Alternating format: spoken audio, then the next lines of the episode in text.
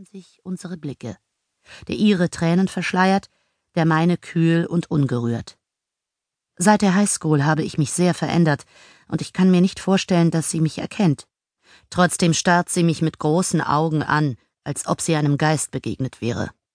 Ich drehe mich wieder nach vorn.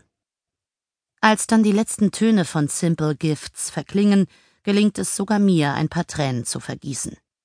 Ich reihe mich in die lange Schlange von Trauergästen ein, die der Verstorbenen die letzte Ehre erweisen, und als ich an dem geschlossenen Sarg vorbeikomme, betrachte ich das Foto von Sarah auf der Staffelei. Sie war erst 26, vier Jahre jünger als ich, und auf dem Foto sieht sie taufrisch aus, lächelnd und mit rosigen Wangen. Genau die hübsche Blondine, die ich aus unserer Schulzeit in Erinnerung habe, als ich das Mädchen war, das von allen übersehen wurde das Phantom, das immer ein wenig abseits stand. Und jetzt stehe ich hier, meine Haut immer noch warm und von Leben durchpulst, während Sarah, die hübsche kleine Sarah, nur noch ein Haufen verkohlter Knochen in einer Holzkiste ist. Die Schlange rückt vor, und ich spreche Kevin mein Beileid aus. Er murmelt, Danke, dass Sie gekommen sind. Er hat keine Ahnung, wer ich bin oder woher ich Sarah kenne, aber er sieht meine tränenfeuchten Wangen und dankt mir mit einem Händedruck. Ich habe um seine tote Frau geweint, und das reicht, um diese Prüfung zu bestehen. Ich trete aus der Kirche in den kalten Novemberwind und schreite zügig aus, denn ich möchte nicht, dass mir Cathy oder andere Bekannte aus meiner Kinderzeit auflauern. In all den Jahren ist es mir stets gelungen, ihnen aus dem Weg zu gehen. Oder vielleicht gehen sie mir aus dem Weg. Es ist erst 14 Uhr und obwohl mein Chef bei Booksmart Media mir den ganzen Tag freigegeben hat, überlege ich, ob ich nicht ins Büro zurückgehen und noch ein paar E-Mails und Telefonate erledigen soll. Ich arbeite als Agentin für ein Dutzend Autorinnen und Autoren, und ich habe Publicity-Auftritte zu organisieren, Druckfahnen zu verschicken und Werbetexte zu schreiben. Aber bevor ich mich auf den Weg zurück nach Boston mache, muss ich noch einen Zwischenstopp einlegen.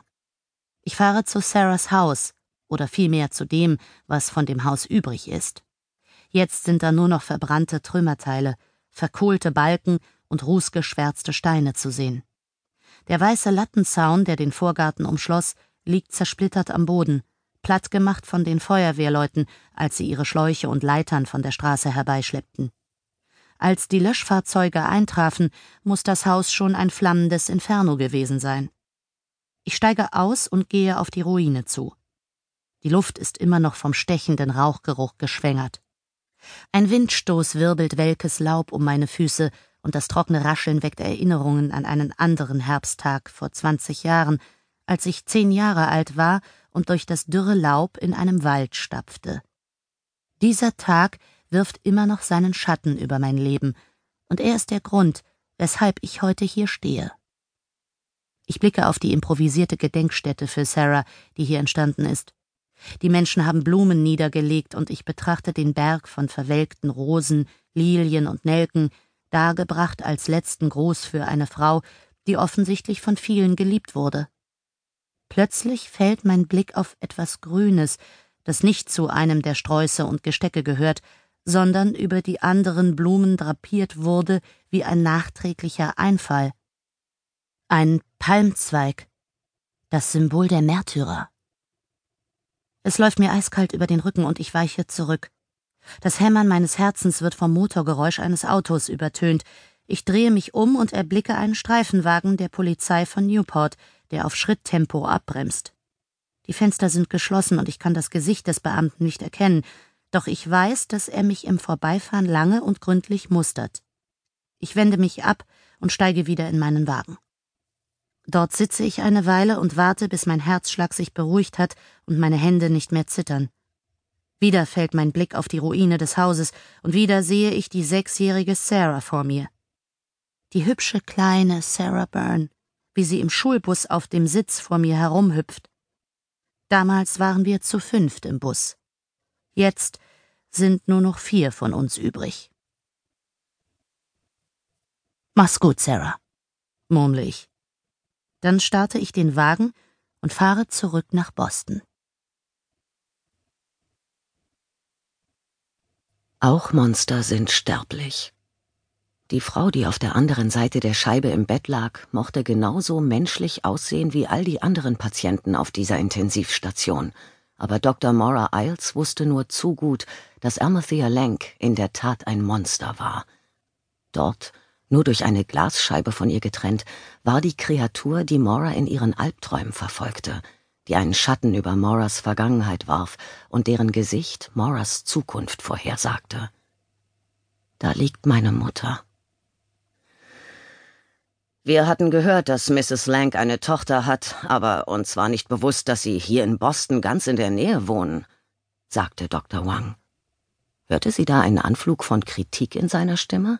Warf ihr etwa vor, dass sie ihre Tochterpflichten vernachlässigt und es versäumt hatte, ihre im Sterben liegende Mutter zu besuchen? Sie ist meine biologische Mutter, sagte Maura. Aber ich war noch ein Säugling, als sie mich zur Adoption freigab. Ich habe erst vor ein paar Jahren von ihrer Existenz erfahren. Aber Sie sind ihr schon mal begegnet? Ja, aber ich habe nicht mehr mit ihr gesprochen seit. Maura hielt inne. Seit ich mir geschworen habe, dass ich nichts mehr mit ihr zu tun haben will. Ich wusste nicht, dass sie auf der Intensivstation liegt, bis die Schwester mich heute Nachmittag anrief. Sie wurde vor zwei Tagen hier eingeliefert, nachdem sie Fieber bekommen hatte und ihre Leukozyten in den Keller gingen. Wie niedrig sind sie? Ihre Neutrophilen, das ist ein spezieller Typ von weißen Blutkörperchen, liegen gerade mal bei 500. Es sollten dreimal so viele sein. Ich nehme an, Sie haben eine empirische Antibiotikatherapie eingeleitet? Sie sah das verblüffte Blinzeln ihres Gegenübers und fügte hinzu Entschuldigen Sie, Dr. Wang.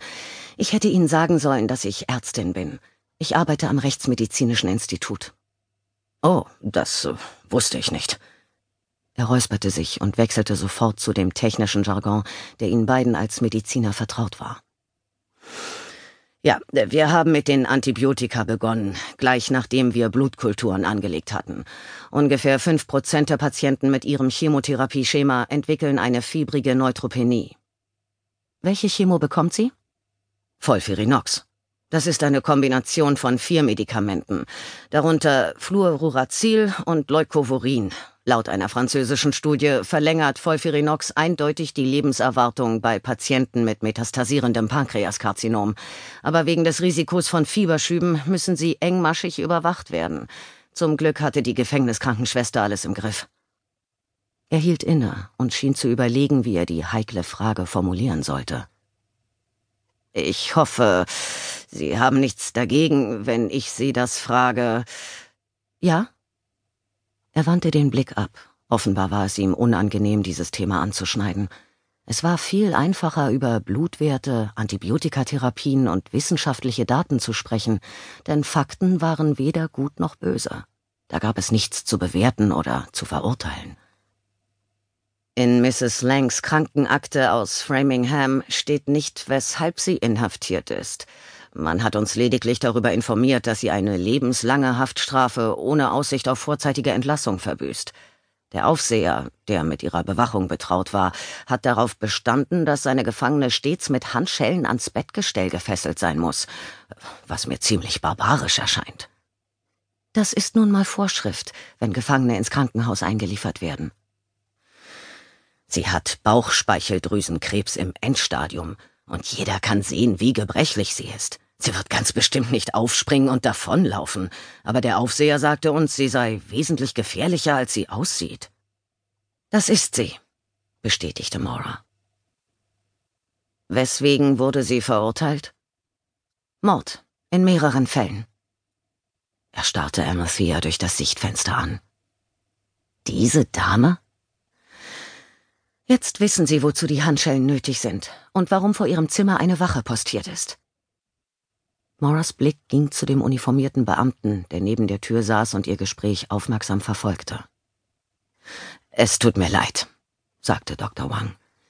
Es muss sehr schwierig für Sie sein, zu wissen, dass Ihre Mutter eine Mörderin ist? Oh ja. Und Sie wissen noch nicht einmal das Schlimmste. Sie kennen den Rest meiner Familie nicht. Durch die Scheibe beobachtete Maura, wie Amathea langsam die Augen aufschlug. Ein knochiger Finger, dürr wie eine Teufelsklaue, winkte sie herbei, eine Geste, bei der es Maura eiskalt überlief. Ich sollte mich umdrehen